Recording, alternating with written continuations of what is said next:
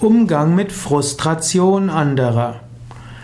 Vielleicht sind in deiner Umgebung Menschen, die sind frustriert. Frustra heißt ja vergeblich, ist ein lateinisches Wort. Und Frustration bedeutet, dass Menschen etwas vergeblich gemacht haben und denken, es ist jetzt alles vergeblich. Es hängt jetzt davon ab, wie frustriert Menschen sind und wie lange die Frustration dauert. Wenn Menschen eine Enttäuschung hatten, wenn Menschen ein, ja, bei irgendetwas gescheitert sind, dann ist Frustration etwas ganz Normales.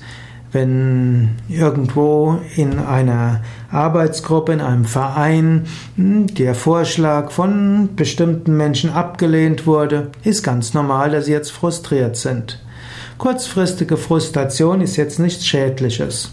Wenn du willst, kannst du dem Menschen ja zuhören. Wenn Menschen sich den Frust von der Seele sprechen können, wird es ihnen meistens leichter. Man sagt so schön, geteiltes Leid ist halbes Leid. So kann Zuhören hilfreich sein.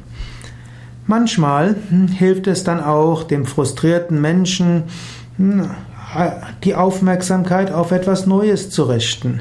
Du könntest da eben nach, vielleicht nach einer gewissen Zeit, je nachdem, nach dem Grad des Grundes der Frustration, nach ein paar Minuten, Stunden, Tagen, könntest du sagen, ja, da ist ein neues Projekt, dafür brauche ich deine Hilfe oder ich bräuchte mal deinen Rat. Oder du kannst ja auch einen Menschen fragen, ja, äh, du hast doch viel Engagement, du weißt sehr viel darüber. Wie würdest du das angehen? Und wenn du Menschen dann fragst, wie sie das angehen, dann werden sie plötzlich Ideen entwickeln. Und so wie sie dann merken, dass ihre Ratschläge, ihr Vorgehen gefragt ist, dann kommen sie an neuen Begeisterung.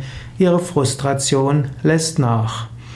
Anstatt Menschen zu viel zuzureden, hilft es zu schauen, wofür ihr Herz brennt, wofür sie Energie haben und dann werden sie die alte Frustration auch wieder vergessen. Vergessen ist vielleicht übertrieben, aber die alte Frustration wird nicht mehr den gleichen Stellenwert haben.